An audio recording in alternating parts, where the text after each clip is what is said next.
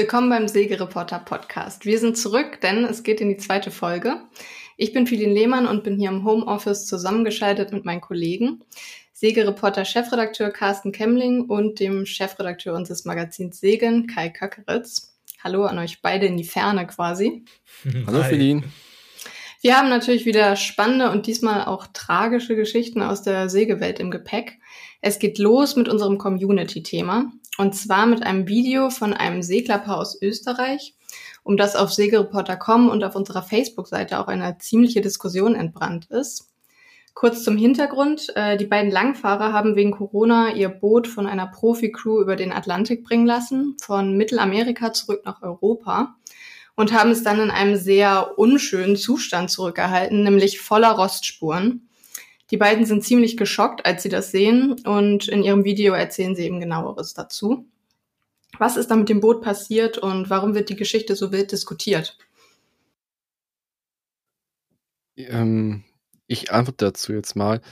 Ähm, ich habe das Video halt gesehen und man muss sich ja ein bisschen reinversetzen in diese Menschen einfach. Die kommen halt dann in den Hafen rein, denken, ihr Schiff kommt wunderschön zurück und sie haben es jetzt seit Monaten nicht gesehen und dann sieht das Schiff aus, als ob es jetzt irgendwie einmal um die Welt gesegelt wäre, toll abgerockt und diese Rostspuren, diese Rostnasen, die den ganzen Rumpf runterlaufen, das sah halt überhaupt nicht schön aus. Und äh, mein erster Gedanke war in dem Moment, dass da was meistens so ist, wenn sowas passiert, ist, dass dann das Kabel zum Beispiel des äh, Navigationslichtes vorne am Bug irgendwo gescheuert hat. Das geht meistens durch den Bugkopf ja durch und vorne an die Laterne ran. Und meistens passieren solche Sachen, wenn das Kabel irgendwo aufscheuert und der Kontakt oder der, die Litze offen liegt. Dann entstehen Kriechströme. Und das war in diesem Fall auch so, aber es war halt diesmal in diesem Fall nicht äh, die Navigationslampe, sondern das Solarpanel, und da war wohl das Gleiche passiert, dass halt das Kabel vom Solarpanel, das geht so durch den Geräteträger durch, in den Rumpf rein. Und da muss halt irgendwo die Litze äh, aufgescheuert sein, muss rausgekommen sein. Und dann war es ein, Kontakt mit diesem Geräteträger und der war natürlich verbunden mit allen Edelstahl Dingen auf dem Deck. Also die Reling war auch so, die Klampen, alles, was irgendwie aus Edelstahl war, war irgendwie mit diesem Ding verbunden.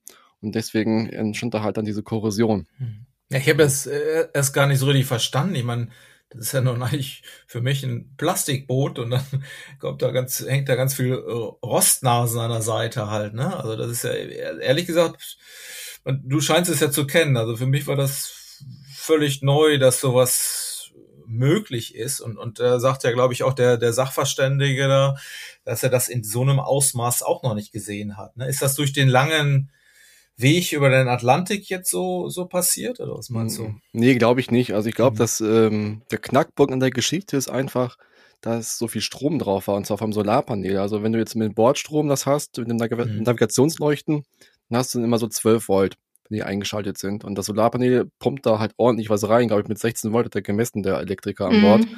Und das ist natürlich viel, viel mehr Strom, ähm, als eine Navigationsleuchte irgendwie aufbringen kann, beziehungsweise mit der dadurch äh, versorgt wird.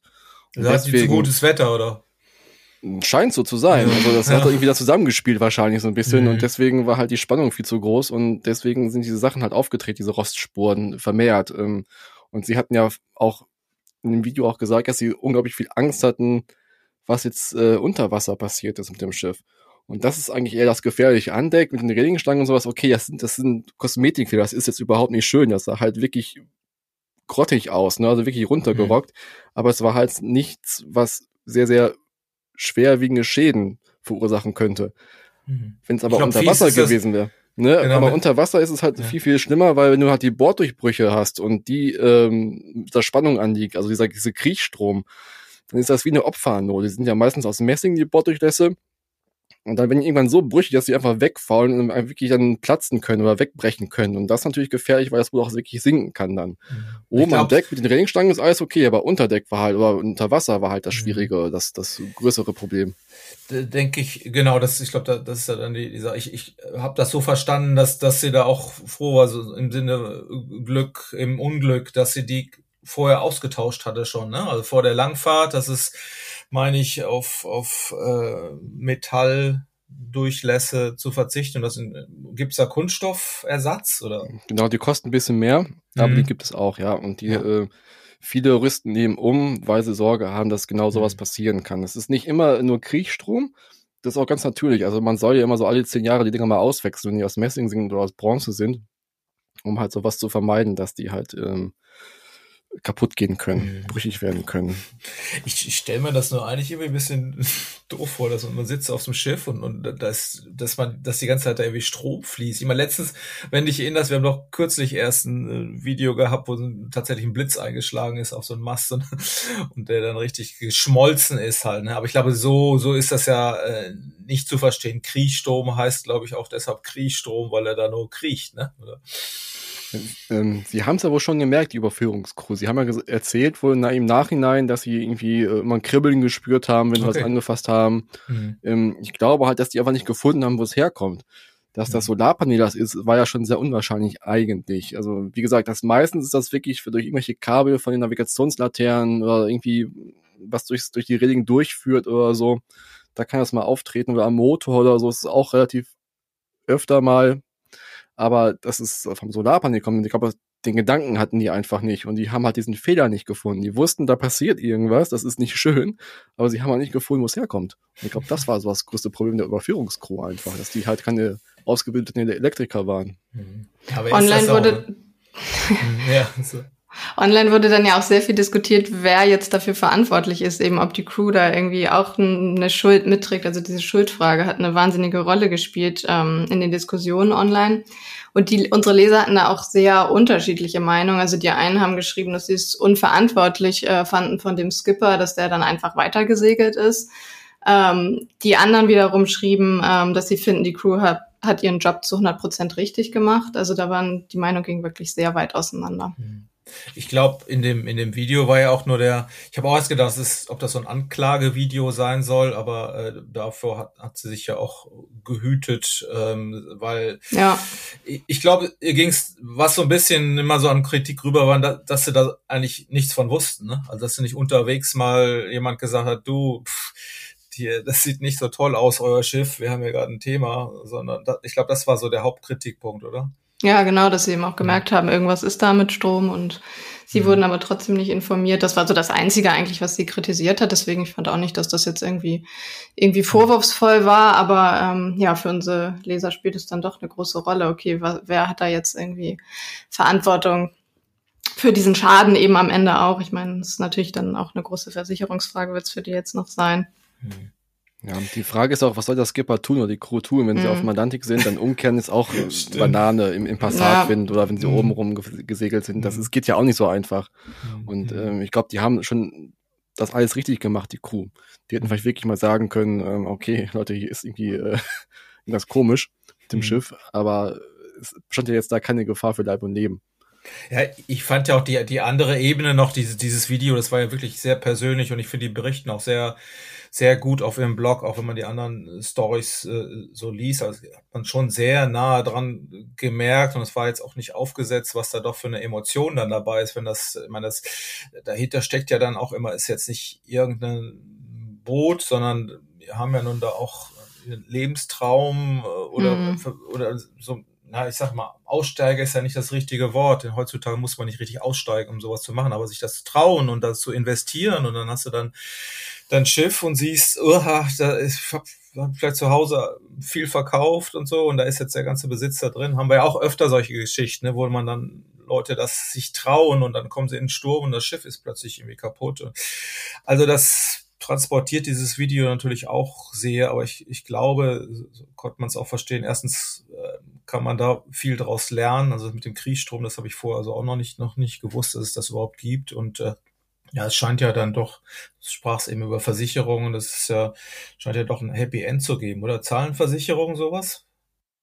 Also ich würde jetzt mit einer Laienvermutung sagen, ja, das war mhm. jetzt kein, keine grobe Fahrlässigkeit der Crew oder so. Das, das kann passieren. Das war halt einfach blöd gelaufen, dass dieses mhm. Kabel da irgendwie aufgerippelt ist im Geräteträger. Und äh, was du auch schon sagtest, also das Video war sehr, sehr authentisch. Und wenn man sich da reinversetzt, man hat ja auch so eine Beziehung zu einem Schiff. Also man emotional, auf einer emotionalen Ebene. Das ist ja dein Schiff. Ist, sie sagt ja auch, es ist ihr Baby, ja. Mhm. Und deswegen kann man sich das wirklich da gut reinversetzen, wie das gewesen ist, als das Schiff da angekommen ist und aussah wie, wie hingerotzt. Und ähm, deswegen, ich kann das vollkommen verstehen, dass man im ersten mhm. Moment denkt, boah, Kacke, ja. Mist, nicht schön. Ja, unsere Leser schreiben dann auch noch, äh, dass es vor allem ihnen natürlich leid tut äh, für die beiden, aber sie sagen auch Kopf hoch weitermachen und ich glaube, darum geht's äh, für die beiden jetzt natürlich auch vor allem. Die wollen ja letztendlich weiter segeln und es geht natürlich, sie hat auch gesagt, okay, Fehler passieren, ähm, es ist ja jetzt nur mal zu spät und letztendlich geht's für sie natürlich jetzt darum, die Schäden zu beheben, dass sie dann eben auch weiterfahren können. Das ist natürlich für sie jetzt auch zentral. Genau, ich glaube, es kam ja auch raus, dass es wirklich größtenteils kosmetische Schäden sind und dass ja. äh, die Schäden am Edelstahl nicht so hoch sind. Und diese Rostdasen kann man rauspolieren. Das ist halt ein bisschen Arbeit, aber es ist möglich. Ich finde ja auch noch spannend bei, bei, bei dem Thema, ich meine, das geht fast so, so ein bisschen unter, aber ich meine, das ist ja nur zu dieser Geschichte gekommen, auch als, als Corona-Anhängsel, sag ich mhm. mal weil, naja, ursprünglich wollten die da drüben ja segeln und das ist ja für ganz viele Crews da, die auch diesen Traum hatten, jetzt in dieser Pandemiezeit da sehr, sehr mühsam. Und äh, naja, wir haben ja auch schon geschrieben über die, die Konvois, die sich äh, dann zu, zusammenschließen, um, um gemeinsam äh, aus der Karibik dann zurück nach Europa zu kommen, um das hier abzuwettern. Und äh, die haben jetzt nur den Weg gewählt, eine Überführungscrew ja auch zu bezahlen, weil sich das selber, glaube ich, auch nicht zugetraut haben oder nicht. Ja, genau. Äh, ja, mhm. und auch nicht die Zeit vielleicht auch hatten. Aber naja, das ist, sind schon Sachen, ähm, ja, das ist alles dann ein bisschen außer der Reihe, ne? Genau, es gab ja auch so ein paar Stimmen in der Community, die gesagt haben, dass sie nicht verstehen können, warum die das aus, rausgegeben haben, die Überführung an eine Crew und ich finde, da ist jetzt nichts Verwerfliches dran, zu sagen, äh, wir trauen uns das nicht zu, oder sie haben also gesagt, es ist nicht ohne die Überführung und deswegen mhm. gehen wir es in Profi-Hände. Das finde ich vollkommen legitim, das ja. zu machen. Ja, das da hängt ja auch ein ganzer Berufszweig ja. auch dran, ähm, mhm. im englischsprachigen Raum vor allem. Also von daher alles okay. Mhm. So, dann kommen wir auch mal zu euren Segereporter-Top-Themen, die ihr uns ja noch mitgebracht habt. Thema Nummer eins sind zwei tragische Ereignisse vom Wochenende. Es gab nämlich gleich zwei Kollisionen und eine davon mit einem sehr, sehr schlimmen Ausgang. Erzählt mal.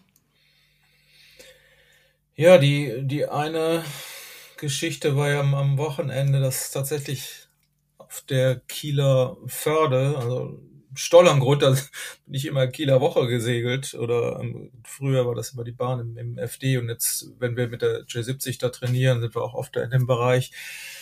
Da muss die Förder wohl ziemlich voll gewesen sein, äh, weil jetzt ja auch überall ähm, Lockerungen sind und ich, ich meine, das war jetzt die letzten Wochenende tatsächlich schon so. Wir waren auch öfter da mit Bundes, beim Bundesliga-Training und ähm, ja, das, da fahren schon sehr viele Schiffe rum und da ist jetzt nun eine größere Yacht ähm, über eine kleinere drüber gefahren im, im wahrsten Sinne des Wortes und der der Eigner, äh, nee, ich weiß gar nicht, was der Eigner, Skipper, jedenfalls gab es einen Armbruch wohl, der schnell äh, behandelt werden musste. DGZ war eingesetzt und äh, ja, es gab waren waren eine, eine schwere Verletzung und man ja man wundert sich, dass dass sowas passiert. Ne? Da wird auch viel in unserer Community auch äh, gefragt und, und, und überlegt, äh, wie denn sowas passieren kann. Ne?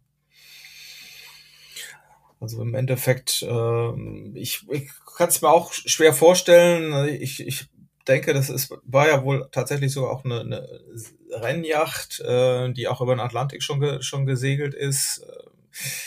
Vielleicht mag das manchmal so sein, dass sie ge geübt haben und dann man kann schwer unter der Genua durchgucken, dass die Sicht vielleicht äh, verdeckt war und äh, ja, normalerweise beim du halt einen längeren Schlag und nicht so weit und ja, tragisch, ne? Also im, im Endeffekt wissen, dass solche Sachen passieren. Ähm, ich denke auch immer, klar, oder ich habe also es interessiert einen, wenn, wenn sowas äh, tatsächlich passiert und was dahinter steckt.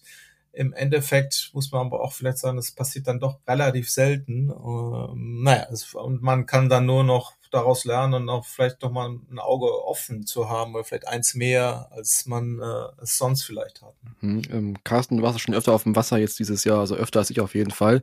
Hm. Ähm, es gibt ja die große Diskussion auch in den Medien gerade, dass äh, davor gewarnt wird, dass die Deutschen das Schwimmen verlernen oder die nachkommende Generation nicht mehr richtig schwimmen kann. Trifft es auch auf den Segelsport zu, dass Leute einfach nicht mehr gewohnt sind oder die, die, die Übung fehlt, einfach jetzt den Überblick zu behalten oder dass die Erfahrung einfach jetzt bisschen zum Erliegen gekommen ist in den letzten anderthalb Jahren?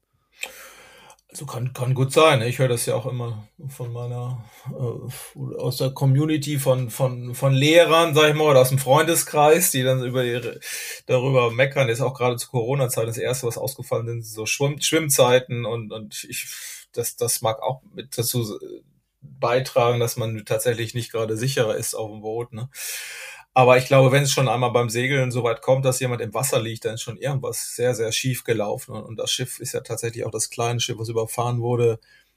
Äh, hat ja auch ein Leck richtig, ist fast, fast abgesoffen und mit, mit Lecksegel haben sie da hantiert. Ne? Also, ja, das sollte alles, wir wissen, dass sowas passieren kann, aber sollte nicht. Ne? Also insofern, ja, man kann da, ich weiß gar nicht, was man, manchmal kann man auch so Sachen ja auch einfach so ein bisschen sprachlos und, und kann es einfach so hinnehmen. Wir wissen, dass Sachen passieren, die passieren einfach.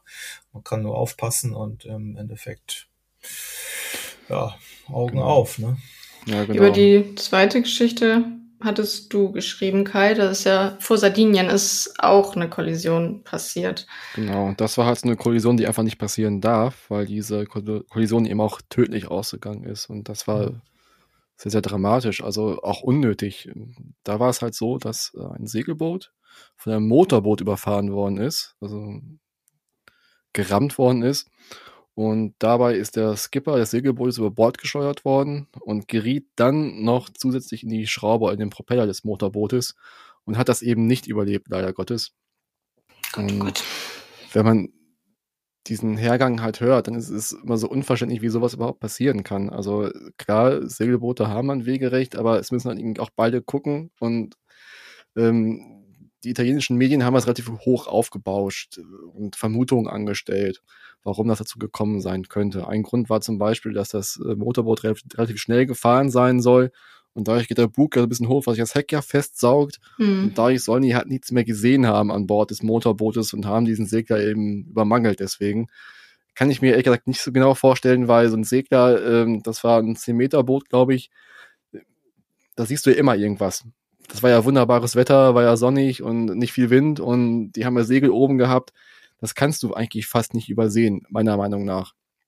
Und ähm, es hieß auch bei den Italienern, dass sowas relativ öfter mal vorkommt, dass es Kollisionen gibt zwischen Motorbooten und Segelbooten in Sardinien oder vor Sardinien oder Italien allgemein, was wohl auch damit zusammenhängt, dass Leute quasi dann auch ihren Autopiloten einschalten auf dem Motorboot und dann einfach Gas geben und dann hinten Säckchen trinken oder so.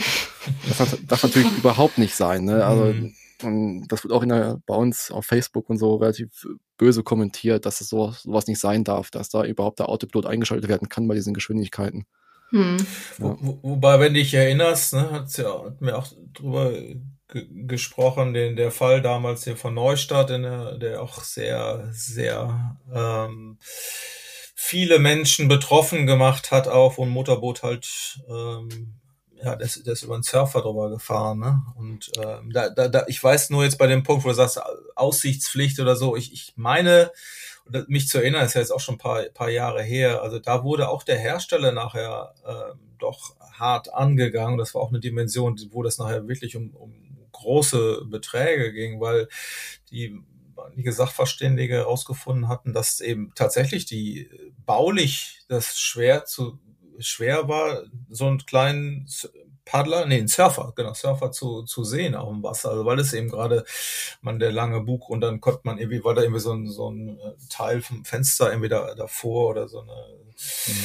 so ein Bereich und, und naja, und, und von daher, ich kann es mir nicht so gut vorstellen, ich, weil ich bin jetzt so auch nicht viel auf dem Motorboot gefahren. Und das waren ja oftmal, war ja auch tragisch, weil das, glaube ich, der Stegnachbar war, die eher da also zum Fischen gefahren sind, also so, so eher so Sportfischer, die ja immer in der Marina wohl so zwei, drei Boote auseinander liegen. Und äh, ja, ich weiß nicht, was man auf so einem Boot macht, wenn man Fische angelt. Ob man dann, ja, vielleicht hat er auch ein Säckchen getrunken. Ich, also ich, es ist ganz mühsam, da auch rum, rum zu basteln. Ich, aber ja, auch da ist wieder der Punkt. Ne? Ich meine, Sachen passieren da und man wird das abwarten müssen, ob da irgendwie was rauskommt, äh, wer, was jemand hätte tun können. Ich weiß hier nur diese Ebene ist ja oft immer ein bisschen gemein, auch in, in unserem Leserkreis, weil wir gerade als Segler, ich meine, du weißt das ja dann auch, ich meine, wenn man sich vorstellt, man fährt ja manchmal wirklich extrem langsam übers, übers Wasser. Äh, je, je nach Boot, aber im Vergleich zum Motorboot doch extrem langsam. Aber wenn du jetzt dir dein Leben genießt auf dem Wasser und, und musst ständig Angst haben, dass dir irgendwie ein Motorboot dich, dich überfährt, äh, das kann auch nicht toll sein halt. Ne? Also, ja. also irgendwie, ja. Im Prinzip muss er darauf vertrauen können, dass der auch weiß, was er tut auf dem Motorboot. Mhm. Und es ist natürlich immer ein bisschen klischeebehaftet, dass die äh, Motorbootfahrer einfach nicht wissen, was, was Sache ist, wenn man richtig fährt und so. Aber mhm. wenn man, wenn ich jetzt so zurückdenke, in meinen Erfahrungen und äh, was ich so erlebt habe mit Motorbooten, das ist zwar immer ein bisschen Stereotyp, aber mhm. es trifft schon hin und wieder zu. Und ich glaube, der, der größte Knackpunkt in dieser Sache ist einfach, dass das Verständnis für Segler einfach fehlt, wie ein Segler mhm. sich auf See verhält und so weiter und so fort. Und ich glaube, ähm, es gab von unserem Kollegen Christian Schneider diesen wunderbaren April-Scherz in diesem Jahr, wo äh, es hieß, dass Motorbootfahrer jetzt auch äh, einen Segelschein machen müssen. Hm. Und äh, die Idee ist vielleicht gar nicht mal so doof, weil also wir Segler müssen ja auch äh, Motorbootschein machen, also zwangsläufig einfach. Das ist ein Teil hm. des Ganzen des Sportbootführerscheins. Und vielleicht wäre es auch gar nicht mal so dumm, das auch in die andere Richtung durchzusetzen, dass halt auch dann, dass einfach die, das Verständnis da ist von, von Motorbootfahrern für Segler und dass man dann auch besser durch, zusammenkommt und besser aufeinander Acht gibt. Also ich habe es auch schon gehabt, das kennst du wahrscheinlich auch, Carsten, wenn du auf Regatten bist und äh, auf einmal äh, tingelt da so ein Motorbootfahrer durch die Gegend oh, und ja. checkt überhaupt nicht, dass da gerade eine Regatta ist und äh, ja, fährt quasi ja. in die Parade rein, hatten wir auch schon. Also ich war so vom äh, im Eiselmeer ganz oft. Also wir hatten sogar einmal, da kam einer immer, immer näher mit dem Motorboot hat dann irgendwo hingezeigt und uns rübergerufen, wo es hier nach Amsterdam geht. auch, was? Du, nee, in, in andere Richtung nach Süden bitte, da geht's nach Amsterdam, dann sind wir umgedreht und in die Richtung weiter gebullert. Ähm. Ja, wobei ich, ich denke, da, das, das können Segler tatsächlich auch ganz gut, also das Verständnis ja, für Regatten. Also das Problem ist, Segler, oder sag mal, große Segler haben ja auch noch einen heftigen Windschatten, die machen nicht nur Wellen, sondern auch nochmal einen Windschatten und da bist du schon von ja. weitem und, und sagst, nein, die verstehen nicht, dass wir hier gerade starten oder was wir hier gerade machen. Und insofern, das ja. gilt für alle, aber tatsächlich der, der Wellen Wellenschlag nervt. Und, aber ist auch egal. Ich, meine, ich glaube, jeder nervt was anderes bei den anderen und ich glaube, da müssen wir alle irgendwie ein bisschen, klar geht es auch immer um Verständnis und vielleicht, wie du richtig sagst, äh, zu, zu lernen, was der andere mag. Aber ich, ich bin mal gespannt, wenn, wenn sich das durchsetzt, dass Motorbootfahrer Segelscheine machen würden. Finde ich mal interessant. Können wir mal streuen in der, in der Motorboot-Community. Ist jetzt Pflicht, genau. Ja. ja. Ich glaube nicht, dass das irgendwann so weit kommen wird, aber so schlecht wäre es nicht. Es, nee. es, gibt ja auch viele, die umsteigen also vom, vom Segelboot aufs Motorboot, gerade ältere Menschen. Wir hatten bei uns im Hafen immer einen älteren Herrn, also der kannte mich schon als kleinen Bub. Und der ist dann irgendwann umgestiegen vom Segelboot aufs Motorboot. Und da kam Aber das wollen wir auch nicht forcieren, oder? nee, uns das geht dann auch zu weit. War halt, ja. Das war auch ganz süß. Er meinte dann halt immer, ja, Motorboot, das geht ganz gut, er kommt damit ganz gut zurecht im Alter jetzt und so. Aber wenn er halt so einen Segler sieht, der halt dann äh, geräuschlos, in leichter Lage an ihm vorbeizieht, dann weint das Herz, meinte er. Das irgendwie. E-Motor, E-Motor. genau. Das gab's damals noch nicht. Nee, stimmt. So, dann gehen wir weiter zum nächsten Top-Thema von euch. Das kommt aus dem Regatta-Bereich. Worum geht's? Was ist noch so passiert? Ja, akt aktuell läuft ja ähm, Ocean Race Europe, ähm, wo wir jetzt auch fast schon wieder so ein, so ein Wounded Globe ähm, Feeling haben. Und jedenfalls, die, das war ja die ganzen Tage oder Monate, wo man dann morgens immer den automatischen Gang zum Tracker hatte oder den Blick auf den Tracker und dann, oh, wo liegt denn jetzt äh, Boris und so. Ähm, naja, also es ist jetzt nicht ganz, ganz so groß und nicht ganz so dramatisch, aber äh, es gibt eben diese Vorregatta vom Ocean Race, das nächst, auf nächstes Jahr verschoben worden ist. Und das heißt jetzt Ocean Race Europe. Da segeln sie drei Etappen ähm, und enden dann irgendwann im Mittelmeer. Jetzt sind sie, glaube ich, heute Abend, ich weiß gar nicht, ob sie in der Nacht ankommen. Jedenfalls sind es schon, nee, ich glaube, waren jetzt nur noch 140 Meilen, als ich heute Morgen guckte, bis nach Cascais in Portugal. Und da ist ja nun auch ein, unser deutsches Boot, ähm, das Offshore Team Germany, erstmalig am Start mit äh, Robert Stanek als Skipper. Und insofern ist das schon eine große Nummer. Also, dass da wirklich ähm, ja, die deutschen Farben vertreten werden. Ähm, und wir haben ja auch tatsächlich jetzt viel vor Ort berichtet. Unser Spezialist, unser Franzosenspezialist Michael Kunst ist ja in Lorient, der segelt da selber immer so ein Mini hat er da und hat vor Ort ähm, ja einige Geschichten recherchiert, mit Robert Stanek ein Interview gemacht, auch mit unseren österreichischen Freunden, die beim äh, in der Klasse der ähm, Volvo 65 One Design an den Start gehen. Da segeln auch sieben, sieben Boote, die beim letzten Mal dabei waren. Auch die werden wieder bestückt. Und die segeln jetzt im Grunde gegen die Imokas, die Foiler, die 60-Füßer der Vendée Globe. Und das ist natürlich schon ganz spannend. Ähm, bisschen schade, also bei den Imokas sind tatsächlich nur fünf Boote am Start und die anderen vier Boote, die sind wirklich die schnellsten von der von der Flotte und und ähm, Robert und seine Jungs und das äh, Team Team Germany ähm, ist technisch da ein bisschen unterlegen. Das wussten sie vor, vorher, haben noch keine Foils angebaut, wollen sie nächstes Jahr erst machen und ist so ein bisschen so ein Test dafür. Insofern Mal gucken. Die erste Etappe war jetzt gerade nicht so toll für sie, weil auch der Wind wirklich Worst Case ist, nämlich Raumschutz, wo die, wo die Fäule abheben und fliegen und, und sie dann eben nicht mit klarkommen. Am Anfang einen tollen Start gefahren und bei leichtem Wind und haben auch gezeigt, dass es geht an der Kreuz und gerade vor dem Wind, da können nämlich nicht Fäuler ja auch mithalten. Aber das kann dann erst wahrscheinlich auf den nächsten beiden Etappen funktionieren. Hm. Was ich noch spannend fand, war, dass das erste Mal jetzt die Imokas gegen diese One-Design-Klasse fährt aus dem letzten Volvo Ocean Race und dass die Imokas halt doch, wie du schon sagtest, im Raumschutz einfach schneller gewesen sind als die äh, One-Design-Klasse. Also, ja, das also ich habe das, genau, ja, okay, man denkt jetzt auch, okay, die sind fünf Fuß kürzer, normalerweise heißt es Länge läuft, ne? und 65 Fußer, der müsste eigentlich schneller sein und der hat auch, die haben auch viel mehr Segelfläche und aber ähm, naja, da, aber diese, wenn man heute gelesen hat, da war wirklich jetzt, sag ich mal, auch, was war denn, über zwölf Knoten fangen die ja an zu fliegen, die, die Foiler. Dann ist es, dann hebt er sich aus dem Wasser und dann ähm, dann balanciert er tatsächlich nur noch auf den Foils oder äh, kommt halt viel von der benetzten Fläche aus dem Wasser und dann ist es einfach eine völlig andere Klasse. Die sind, die haben da jetzt geschrieben, 32 Knoten gesegelt und die anderen sind 10, 10 Knoten langsam, ne? Also ist jetzt nicht nur ein bisschen. Also ja.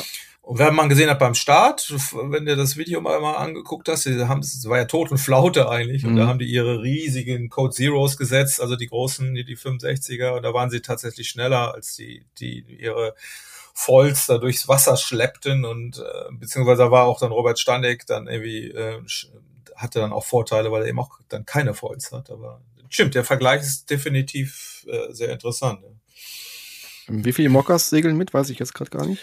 Ja, sind fünf okay. und die vier sind tatsächlich, ja, wie gesagt, der Linked Out ist, ist äh, vor dem, das war der Kollege, wird man sich, glaube ich, länger dran erinnern, der auf dem Foil saß und dann äh, sein, sein angeknackstes Foil abgesägt hat, während er, so ein wunderschönes, schönes Video. Ähm, also der war aber tatsächlich vorher, äh, der, als wir solche Foiling-Bedingungen hatten, kurz nach, also nach der, nach der ersten Woche in der One Day Globe, da war er parallel mit ähm, seinem, dem Schwesterboot, also Charlie Darlin, Apivia, klar, das, die schnellsten beiden Boote und waren auch schneller als Alex Thompson, dann haben sie ihn da überholt. Also er hat schon gezeigt, dass bei solchen Foiling-Bedingungen dieses äh, Design von Verdier, also aktuell das schnellste ist. Insofern finde ich das total spannend, dass jetzt diese die, der Amerikaner, also Eleven's Hour, die das alte Boot von Alex Thompson segeln, das ja vor vier Jahren Zweiter bei der Vendée Globe geworden ist und das komplett überholt haben und aber auch mit neuen Foils ausgerüstet,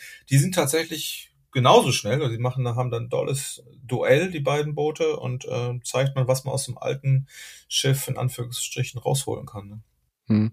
Äh, weißt du denn, wie die beiden Klassen dann verrechnet werden oder sind wirklich getrennt, segeln die beiden? Getrennt? Nee, das ist wie bei der Ocean Race, das sind getrennt, äh, mhm. äh, wird getrennt ausgerechnet. Also das ähm, Ocean Race nächstes Jahr, also der Nachfolger vom äh, Volvo Ocean Race, es gibt auch nur einen Sieger, also das ist, und zwar in der Imoca-Klasse, das ist die, die Neuerung, und die Volvo 65, die haben sie jetzt quasi nochmal so dazu gepackt. Und äh, ja, das ist auch ein bisschen, ist eine, schon eine ziemliche Abwertung, finde ich so, weil ja, es ist so ein bisschen an, die Volvo Ocean Race hat natürlich, oder das Ocean Race hat jetzt, springt jetzt auf den Zug so ein bisschen auf, den die One Globe quasi, ähm, ähm, wo die mit Gas gibt und, und ja, ein Riesenerfolg jetzt war und die gleiche Klasse jetzt wählt, aber die Einhandsegler sind noch nicht so viele, die davon überzeugt sind und tatsächlich auch nächstes Jahr irgendwie mitsegeln. Deshalb sind auch Boris Herrmann hat ja gesagt, er baut zwar ein Boot für äh, fürs Ocean Race, aber sagt auch, ja, eigentlich ist es nur so für, zum Training so ein bisschen und wir machen jetzt keine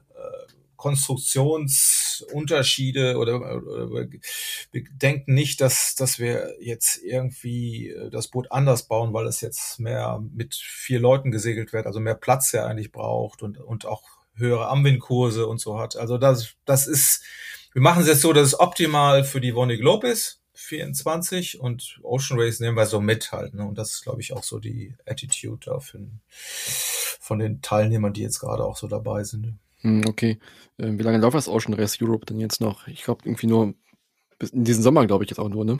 Na, das ist, glaube ich, gar nicht so lange. Wie gesagt, die, wenn die jetzt schon bei der ersten Etappe fertig sind, ich weiß gar nicht, wann Ziel Welche ist, Etappen kommen denn noch? Wie, wie geht's also genau? Genau zwei Etappen kommen nur noch. Und die ah, okay. fahren ähm, ja dann ins, ins, ins Mittelmeer. In mhm. Alicante ist, ist Ziel und ja, und müssen dann die nächste Etappe wird spannend, wenn sie durch Gibraltar müssen, ne? Ne, Feline, das sind doch deine Orcas. Meine Orcas Schiff sind da unterwegs. die, die alle, ich hoffe, sie passen auf auf meine Orcas. da hast du viel drüber berichtet und letzter Stand war doch, dass die, wie viel, wie viel Angriffe? Man muss 60 waren jetzt, ja. 60. Also seit letzten Juli bis, bis Ende Mai waren jetzt ja. 60, ja. Und die sind, glaub, die waren ja zuletzt da auch Gibraltar, ne? Also ja, genau. Glaubst du, dass sie die angreifen?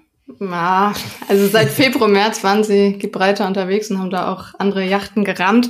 Allerdings, ich habe jetzt ähm, viel auch mit Biologen und so weiter gesprochen. Ich habe noch einen mhm. größeren Artikel äh, für Segelmagazin für die mhm. nächste Ausgabe gemacht und da haben einige Experten eben auch gesagt, es wird tatsächlich vor allem kleinere und mittelgroße Segelboote und vor allem in langsamer Fahrt besonders betroffen sind. Das würde dann natürlich jetzt eher dafür sprechen, dass sie jetzt nicht so große Angst haben müssen, aber sie sind halt da unterwegs gewesen, also ausgeschlossen ist es natürlich nicht, dass, dass sie auf die, meine Orcas treffen. Deine. Aber ich glaube, die, die, äh, dürfen dann nicht ähm, so viel mit dem Ruder wackeln, ne? Das war genau. der Punkt, ne? Also das ist schön, aber das machst du ohnehin beim Regattasieren. Außerdem würde ich sagen, also wenn, wenn du sagst, äh, langsame Bewegung, das kann man jetzt von auch nicht sprechen, weil Straße von Gibraltar, da da, also da hackt es nun, nun, nun ständig und da ist tierisch viel Wind. Normalerweise, also es muss, äh, da werden sie dann auch mit, wenn die da mit 30 Knoten vorbeifahren, ist vielleicht die Gefahr nicht so groß. Aber, aber bin ich mal gespannt. Also wir behalten zum Auge, ja. ja also, wenn wir ein paar tolle Bilder haben wollen, müssen wir Daumen drücken, dass es da Flaute ist jetzt in den nächsten zwei Wochen. ja. Wollen wir natürlich nicht. Nein, nein. So, zum Abschluss hast du noch einen Medientipp für uns. Ja, aber ich glaube, ich muss erstmal diesen Podcast ein bisschen sprengen. Ich musste mir ganz kurz erzählen, dass ich wieder am Boot war am Wochenende und das, äh, das, war, ein, das war ein Traum, ja. Also, in Holland, das ist doch alles. Ich war in Holland. Inzidenz 5000 oder sowas, ne? Ja, jetzt, ja, offiziell ja jetzt kein Hochinzidenzgebiet mehr, also kein ja. Hochrisikogebiet mehr. Äh, deswegen mhm. habe ich die Gunst der Stunde genutzt und bin das erste Mal in diesem Jahr, das zweite Mal in diesem Jahr zum Boot gefahren, um mal zu gucken, ob es noch schwimmt, ob es. Äh, und?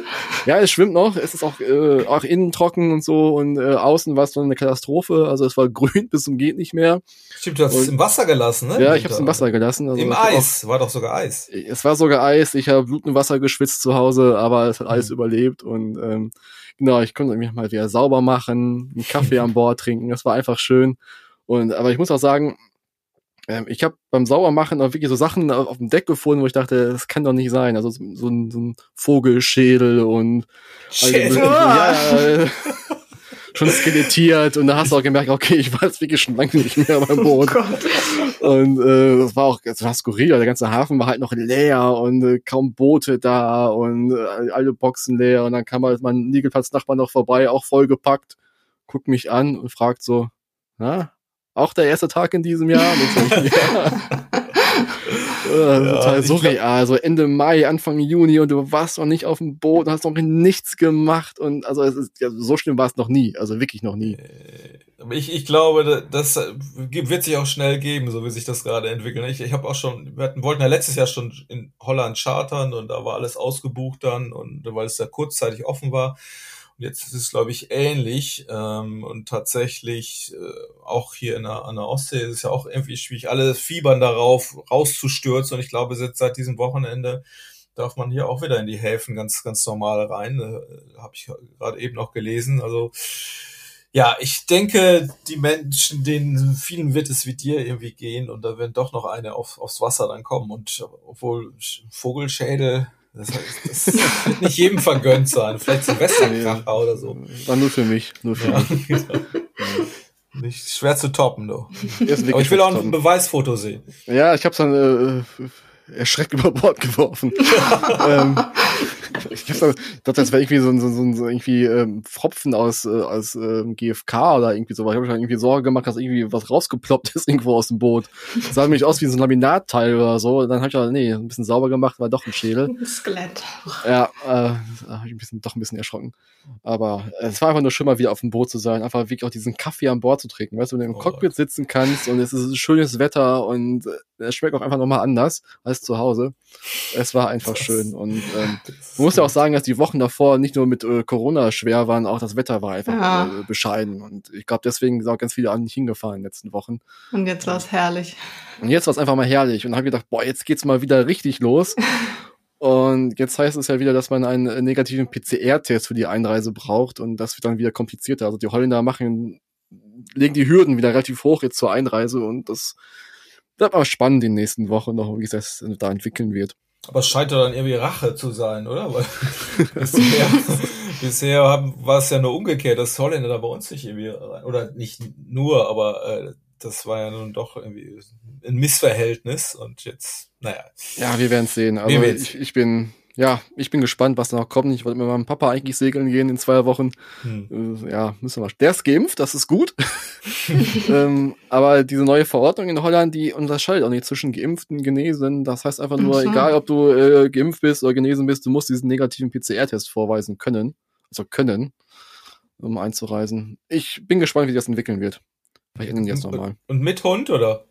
Nee, dann ohne Hund mit Papa. Ohne Hund. Ich habe ja, ich habe am Wochenende, jetzt, wenn wir schon, schon, schon plappern hier, ich war, war ja auch auf, auf der Schlei unterwegs mit einem Freund, also am, am Sonntag, haben wir schön drei Stunden vor der Lindernisbrücke gewartet und sind Kreise gefahren, weil wir da irgendwie raus wollten. Und da war genau so ein, so ein Hund drauf, du hast da so einen kleinen Terrier. irgendwie, Ich habe einen kleinen Terrier, ja. Genau, und, und der, der heißt quasi, das könnte Schwester oder Lilly heißt sie und die raste da über dieses, ich habe mir noch nie mit Hund gesegelt, aber dann äh, von, ich weiß nicht, so ein 38 Fuß Schiff von vom Freund und, die raste da von vorne nach hinten, hat immer die Wellen angemeldet. Hab ich auch, das kann auf Dauer ja ganz schön nervig sein, wenn sie jede Welle als Feind empfindet. Und, äh, äh, habe ich ein bisschen an dich gedacht, aber naja. Nee, Greta ist da ganz zahm. Also die, die, äh, die schläft meistens beim Segeln.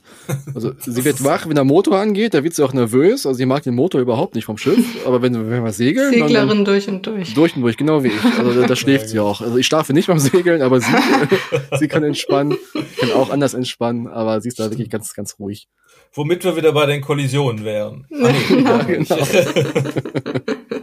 Ja, Okay, dann äh, ich mach mal Dann den darfst du noch Medientipp deinen weiter. Medientipp raushauen, Den genau. Medientipp, genau. Ähm, ja, der Medientipp, also wir kennen ja alle All is Lost, der kam 2013 raus und ähm, man hat es gar nicht so bewusst wahrgenommen, aber dann kam so eine Zeit, bis vor zwei Jahren ungefähr, wo es ganz viele Segelfilme auf einmal gab, im Kino auch.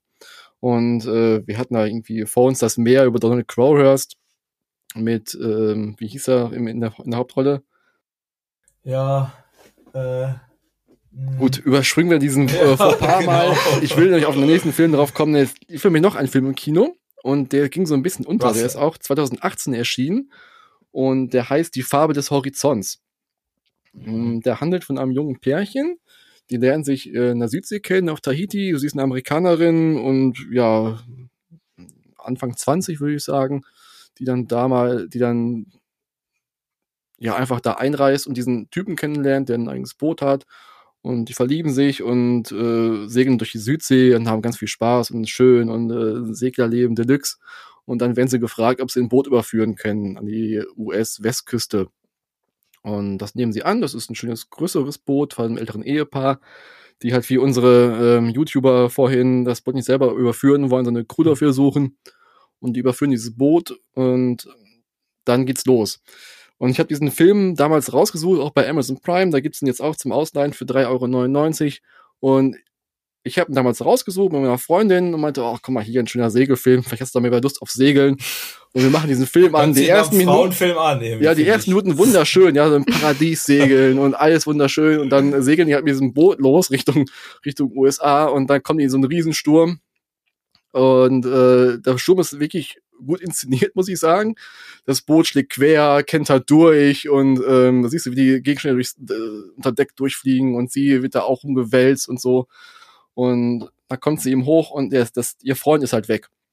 Der Skipper ist weg und äh, dann finden sie ihn wieder, der hat ein gebrochenes Bein und er ist schon halb tot und dann kämpfen die beiden halt ums Überleben. Ne? Also das Rick ist auch weg und sie sind mitten auf dem Pazifik und müssen jetzt irgendwie nach Hause kommen oder irgendwie irgendwo hinsteuern, wo es äh, Leben gibt. Und ähm, davon doch nicht so Film, romantisch. Nee, doch nicht so romantisch. Und meine Freundin meinte aber auch, oh, ja, äh, seitdem ist Segeln auch so ein bisschen, muss ich ein bisschen aufpassen. aber zu sehr spoilern. Genau, aber der Film ist relativ schön inszeniert und mhm. äh, gut, es folgt ja. halt wieder diesen All is Lost Thematik, ne? Also äh, Überlebenskampf auf See. Mm, aber das Gute an diesem Film ist zum Beispiel, er beruht auf einer wahren Begebenheit. Da gibt es ein Buch, äh, hat die, äh, wie heißt die, Tammy, glaube ich, selber geschrieben vor ein paar Jahren über ihr Erlebnis damals. Und äh, ich habe mich damals beim, beim, Gucken auch gefragt, mein Gott, die müssen doch irgendwie eine E-Pip an Bord haben oder irgendwelche Seenotmittel mhm. und so. Mhm. Und schon zu alt. Ja, genau. Da kam mhm. halt irgendwann die Auflösung, dass das halt schon irgendwie in den 70ern passiert ist. Und deswegen, da gab's halt diese ganzen Sachen noch nicht. Die hat auch mit dem Sextanten navigiert und so dann. Und äh, deswegen ähm, hatten die keine elektronischen Hilfsmittel an Bord, was ich überhaupt nicht am Anfang nicht, nicht, nicht gereilt habe, ehrlich gesagt. Aber und ist sowas, wo, wo sieht man den Film oder wo kann man den? Wie schon gesagt, bei Amazon Prime kriegst du ihn halt okay. halt für 3,99 Euro zum Ausleihen und natürlich auch DVD oder Blu-ray gibt's den ja. auch. Also man kann ihn wirklich mal angucken äh, zwischendurch. Äh, es ist nicht sehr anspruchsvoll, aber wenn man halt irgendwie Lust auf Segeln hat und einen Segelfilm gucken möchte, sehr schön. geht das durchaus. Nicht sehr anspruchsvoll ist immer gut.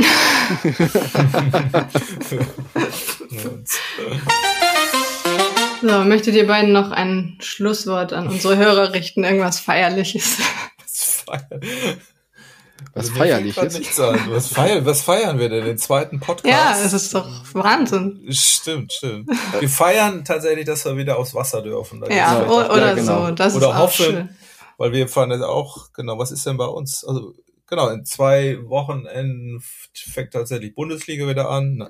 Ins schöne Überlingen darf ich fahren, dann sind wir schon, nee, gar nichts drei, dieses Wochenende, doch, zwei Wochen. Zweieinhalb Wochen. Und das heißt, irgendwie fühlt sich gerade, äh, jetzt am, am Donnerstag geht auf der Alster Drachenregatten wieder los. Also irgendwie fühlt sich das gerade so ein bisschen, glaube ich, für ganz viele hier an, äh, als ob das alte Leben wieder zurückkäme. Ich bin, ja. noch, bin noch mal ein bisschen vorsichtig, aber warum? Wir müssen, müssen ja nicht immer Trübsal blasen. Ne? Und am Wasser ist ohnehin nicht gefährlich. Also. Ja, es ist wieder so ein bisschen Aufbruchstimmung einfach. Ne? Es ja. ist einfach schön, also das Wetter stimmt und man hat wieder Lust, ja. irgendwie rauszugehen und man darf auch wieder rausgehen, so halbwegs und das ist einfach schön. Also Sehr man, feierlich, oder? Ja, das, man hofft, es geht jetzt wieder los. Ja, da kann man wirklich mal feiern. Das nehme ich als Schlusswort. Dann sage ich noch euch danke fürs Zuhören und bis zur nächsten Folge. Schaut natürlich auch immer gerne auf segereporter.com vorbei und bis bald. Tschüss. Tschüss. Danke. Tschüss.